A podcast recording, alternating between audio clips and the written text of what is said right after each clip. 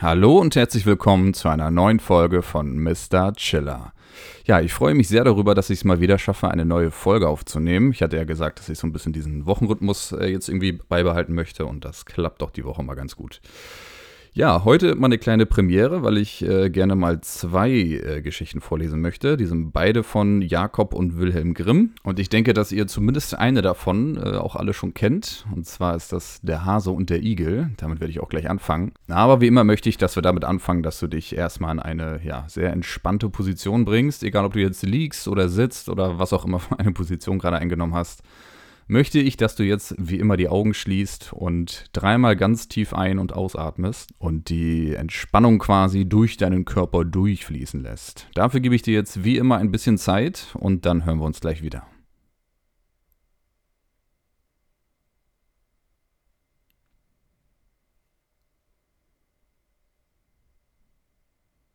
So, und da bin ich auch wieder und dann würde ich sagen, dass wir dann auch direkt in die erste Geschichte einsteigen.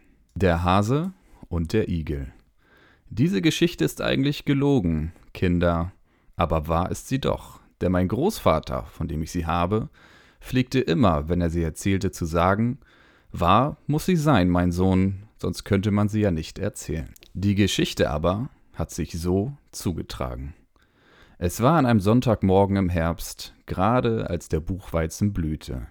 Die Sonne war am Himmel aufgegangen und der Wind strich warm über die Stoppeln, die Lerchen sangen hoch in der Luft und die Bienen summten im Buchweizen. Die Leute gingen ihrem Sonntagsstaat zur Kirche und alle Geschöpfe waren vergnügt, auch der Igel.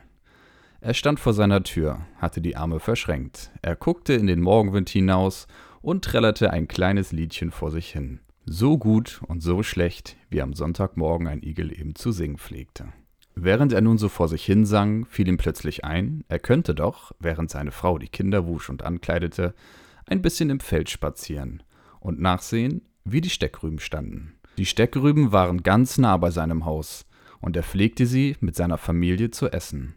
Darum sah sie auch als die seinigen an. Gedacht, getan. Er schloss die Haustür hinter sich und schlug den Weg zum Feld ein. Er war noch nicht sehr weit und wollte gerade um den Schlehenbusch herum, der vor dem Feld stand, als er den Hasen erblickte, der in ähnlichen Geschäften ausgegangen war, nämlich um seinen Kohl zu besehen. Als der Igel den Hasen sah, wünschte er ihm freundlich einen guten Morgen. Der Hase aber, der auf seine Weise ein vornehmer Herr war und grausam hochfahrend noch dazu, antwortete gar nicht auf des Igels Gruß, sondern sagte mit höhnischer Miene Wie kommt es, dass du hier schon so am frühen Morgen im Feld herumläufst? Ich gehe spazieren, sagte der Igel. Spazieren? Lachte der Hase. Du könntest deine Beine schon zu besseren Dingen gebrauchen. Diese Antwort verdroß den Igel sehr. Alles kann er vertragen, aber auf seine Beine lässt er nichts kommen, gerade weil sie von Natur aus krumm sind. Du bildest dir wohl ein, du könntest mit deinen Beinen mehr ausrichten, sagte er. Das will ich meinen, sagte der Hase. Nun, das kommt auf einen Versuch an, meinte der Igel. Ich wette, wenn wir um die Wette laufen, ich lauf schneller als du. Du mit deinen krummen Beinen? sagte der Hase. Das ist ja zum Lachen. Aber wenn du so große Lust hast, was gilt die Wette? Eine Golddukaten und eine Flasche Brandwein, sagte der Igel. Angenommen, sagte der Hase. Schlag ein und dann kann es gleich losgehen. Nein, so große Eile hat es nicht, meinte der Igel. Ich habe doch noch gar nichts gegessen. Erst will ich nach Hause gehen und ein bisschen was frühstücken. In einer Stunde bin ich wieder hier. Damit ging er und der Hase war es zufrieden. Unterwegs aber dachte der Igel bei sich, der Hase verlässt sich auf seine langen Beine, aber ich will ihn schon kriegen. Er ist zwar ein vornehmer Herr, aber doch ein dummer Kerl, und das soll er bezahlen. Als er nun nach Hause kam, sagte er zu seiner Frau, Frau, zieh dich rasch an, du musst mit mir ins Feld hinaus. Was gibt es denn? fragte die Frau. Ich habe mit dem Hasen um ein Golddukaten und eine Flasche Brandwein gewettet, dass ich mit ihm um die Wette laufen will. Und da sollst du dabei sein. Oh mein Gott, Mann, begann die Frau loszuschreien. Hast du denn ganz den Verstand verloren? Wie willst du denn mit dem Hasen um die Wette laufen? Ach, meine liebe Frau, lass das mal meine Sorge sein. Die Frau zog sich um und folgte ihm zum Feld. Als sie miteinander unterwegs waren, sprach der Igel zu seiner Frau Nun pass auf, was ich dir sage. Dort auf dem langen Acker will ich unseren Wettlauf machen. Der Hase läuft in eine Furche und ich in der anderen und dort oben fangen wir an. Du hast nun nichts weiter zu tun, als dass du dich hier unten in die Furche stellst, und wenn der Hase in seiner Furche daherkommt, so rufst du ihm entgegen, ich bin schon da. So kam sie zu dem Acker. Der Igel wies seiner Frau ihren Platz an und ging den Acker hinauf. Als er oben ankam, war der Hase schon da. Kann es losgehen? fragte er. Jawohl, erwiderte der Igel. Dann nur zu. Damit stellte sich jeder in seine Furche. Der Hase zählte. Eins, zwei, drei. Und los ging er wie ein Sturmwind den Acker hinunter. Der Igel aber lief nur etwa drei Schritte, dann duckte er sich in die Furche hinein und blieb ruhig sitzen. Und als der Hase im vollen Lauf am Ziel unten am Acker ankam, rief ihm die Frau des Igels entgegen Ich bin schon da. Der Hase war nicht wenig erstaunt, glaubte er doch nichts anderes, als dass er den Igel selbst vor sich hatte. Bekanntlich sieht die Frau Igel genauso aus wie ihr Mann. Das geht nicht mit rechten Dingen zu, rief er. Noch einmal gelaufen, in die andere Richtung. Und fort ging es wieder wie der Sturmwind, dass ihm die Ohren am Kopf flogen. Die Frau des Igels aber blieb ruhig an ihrem Platz sitzen, und als der Hase oben ankam, rief ihm der Igel entgegen Ich bin schon da. Der Hase war ganz außer sich vor Ärger und schrie Noch einmal gelaufen, noch einmal herum. Meinetwegen, gab der Igel zurück, so oft du Lust hast. So lief der Hase 73 Mal, und der Igel hielt immer mit. Und jedes Mal, wenn der Hase oben oder unten am Ziel ankam, sagte der Igel oder seine Frau, ich bin schon da. Beim 74. Male aber kam der Hase nicht mehr ans Ziel. Mitten auf dem Acker fiel er zu Boden und war völlig erschöpft. Der Igel aber nahm seinen gewonnenen Golddukaten und die Flasche Brandwein, rief seine Frau von ihrem Platz am Ende der Furche und vergnügt ging beide nach Hause. Und wenn sie nicht gestorben sind, leben sie noch heute. So geschah es, dass auf der Buxtehuder Heide der Igel den Hasen besiegte. Und seit jener Zeit hat kein Hase mehr gewagt, mit dem Buxtehuder Igel um die Wette zu laufen. Die Lehre aus dieser Geschichte ist, dass sich keiner, und wenn er auch noch so vornehm dünkt, einfallen lassen soll, sich über einen kleinen Mann lustig zu machen, und wäre es auch nur ein Igel. Und an dieser Stelle endet schon mal unsere erste Geschichte. Ich vermute mal, dass die meisten von euch sie schon kannten und jetzt nicht so wahnsinnig überrascht waren. Aber ich glaube, die zweite Geschichte kennen dann doch einige nicht. Und äh, ja, da würde ich quasi jetzt mit anfangen. Der Arme und der Reiche. Vor alten Zeiten, als der liebe Gott noch selber auf Erden unter den Menschen wandelte, trug es sich zu, dass er eines Abends müde war und ihn die Nacht überfiel, bevor er zu einer Herberge kommen konnte. Nun standen auf dem Weg vor ihm zwei Häuser einander gegenüber, das eine groß und schön, das andere klein und ärmlich anzusehen, und gehörte das große einem Reichen, das kleine einem armen Manne. Da dachte unser Herrgott, dem Reichen werde ich nicht beschwerlich fallen, bei ihm will ich übernachten. Der Reiche, als er an seine Tür klopfen hörte, machte das Fenster auf und fragte dem Fremdling, was er suche. Der Herr antwortete, Ich bitte um ein Nachtlager. Der Reiche guckte den Wandersmann von Haupt bis zu den Füßen an, und weil der liebe Gott schlichte Kleider trug und nicht aussah wie einer, der viel Geld in der Tasche hat, schüttelte er mit dem Kopf und sprach, Ich kann euch nicht aufnehmen. Meine Kammern liegen voll Kräuter und Samen, und sollte ich einen jeden beherbergen, der an meine Tür klopft, so könnte ich selber den Bettelstab in die Hand nehmen. Sucht euch anderswo ein Auskommen, schlug damit sein Fenster zu und ließ den lieben Gott stehen. Also kehrte ihm der liebe Gott den Rücken und ging hinüber zu dem kleinen Haus. Kaum hatte er angeklopft, so kinkte der Arme schon sein Türchen auf und bat den Wandersmann einzutreten. Bleibt die Nacht über bei mir, sagte er, es ist schon finster und heute könnt ihr doch nicht weiterkommen. Das gefiel dem lieben Gott, und er trat zu ihm ein. Die Frau des Armen reichte ihm die Hand, hieß ihn willkommen und sagte, er möge sich's bequem machen und Vorlieb nehmen. Sie hätten nicht viel, aber was es wäre, geben sie von Herzen gerne. Dann setzte sie Kartoffeln ans Feuer, und derweil sie kochten, melkte sie ihre Ziege, damit sie ein wenig Milch dazu hätten. Und als der Tisch gedeckt war, setzte sich der liebe Gott nieder und aß mit ihnen. Und schmeckte ihm die schlechte Kost gut, denn es waren vergnügte Gesichter dabei. Nachdem sie gegessen hatten und Schlafenszeit war, rief die Frau heimlich ihren Mann und sprach Hör, lieber Mann, Wir wollen uns heute eine Nacht Streu machen, damit der arme Wanderer sich uns ins Bett legen und ausruhen kann. Er ist den ganzen Tag über gegangen. Da wird einer müde. Von Herzen gern, antwortete er. Ich will's ihm anbieten. Ging zu dem lieben Gott und bat ihn, wenn es ihm recht wäre, möchte er sich in ihr Bett legen und seine Glieder ordentlich ausruhen.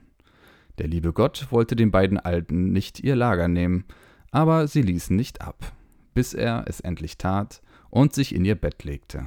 Sich selbst aber machten sie eine Streu auf die Erde.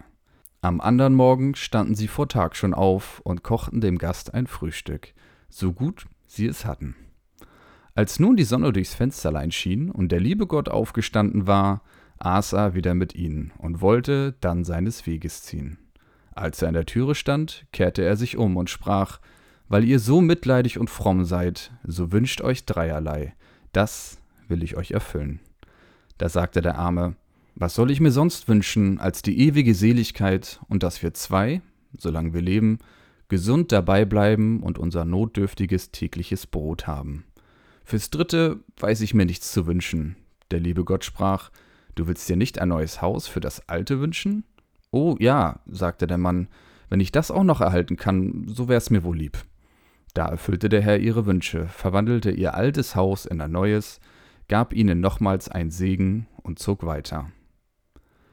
Es war schon voller Tag, als der Reiche aufstand. Er legte sich ins Fenster und sah gegenüber ein neues, reinliches Haus mit roten Ziegeln, wo sonst eine alte Hütte gestanden hatte. Da machte er große Augen, rief seine Frau herbei und sprach: Sag mir, was ist geschehen? Gestern Abend stand da noch die alte, elende Hütte, und heute ist da ein schönes neues Haus. Lauf hinüber und höre, wie das gekommen ist.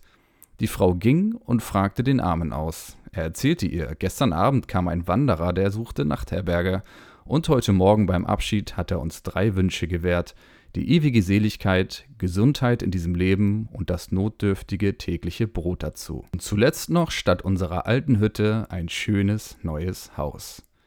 Die Frau des Reichen lief eilig zurück und erzählte ihrem Manne, wie alles gekommen war. Der Mann sprach, ich möchte mich zerreißen und zerschlagen, hätte ich das nur gewusst. Der Fremde ist zuvor hier gewesen und hat bei uns übernachten wollen, ich habe ihn aber abgewiesen. Eil dich, sprach die Frau, und setze dich auf dein Pferd, so kannst du den Mann noch einholen, und dann musst du dir auch drei Wünsche gewähren lassen. Der Reiche befolgte den guten Rat, jagte mit seinem Pferd davon und holte den lieben Gott noch ein. Er redete fein und lieblich und bat, er möcht's nicht übel nehmen, dass er nicht gleich wäre eingelassen worden. Er hätte den Schlüssel zur Haustüre gesucht, derweil wäre er weggegangen. Wenn er des Weges zurückkäme, müsste er bei ihm einkehren. Ja, sprach der liebe Gott, wenn ich einmal zurückkomme, will ich es tun. Da fragte der Reiche, ob er nicht auch drei Wünsche tun dürfte, wie sein Nachbar. Ja, sagte der liebe Gott, das dürfte er wohl, es wäre aber nicht gut für ihn, und er sollte sich lieber nichts wünschen. Der Reiche meinte, er wollte sich schon etwas aussuchen, das zu seinem Glücke reiche, wenn er nur wüsste, dass es erfüllt würde. Sprach der liebe Gott, reit heim und drei Wünsche, die du tust, die sollen in Erfüllung gehen. Nun hatte der Reiche, was er verlangte, ritt heimwärts und fing an nachzusinnen, was er sich wünschen sollte. Wie er sich so bedachte und die Zügel fallen ließ, fing das Pferd an zu springen, so dass er immerfort in seinen Gedanken gestört wurde und sie gar nicht zusammenbringen konnte. Er klopfte ihm an den Hals und sagte, sei ruhig, Liese, aber das Pferd machte aufs neue Männerchen. Da ward er zuletzt ärgerlich und rief ganz ungeduldig, so wollte ich, dass du den Hals zerbrächst. Wie er das Wort ausgesprochen hatte, plump fiel er auf die Erde und lag das Pferd tot und regte sich nicht mehr. Damit war der erste Wunsch erfüllt. Weil er aber von Natur geizig war, wollte er das Sattelzeug nicht im Stich lassen, schnitt's ab, hing's auf seinen Rücken und musste nun zu Fuß gehen. Du hast noch zwei Wünsche übrig, dachte er und tröstete sich damit.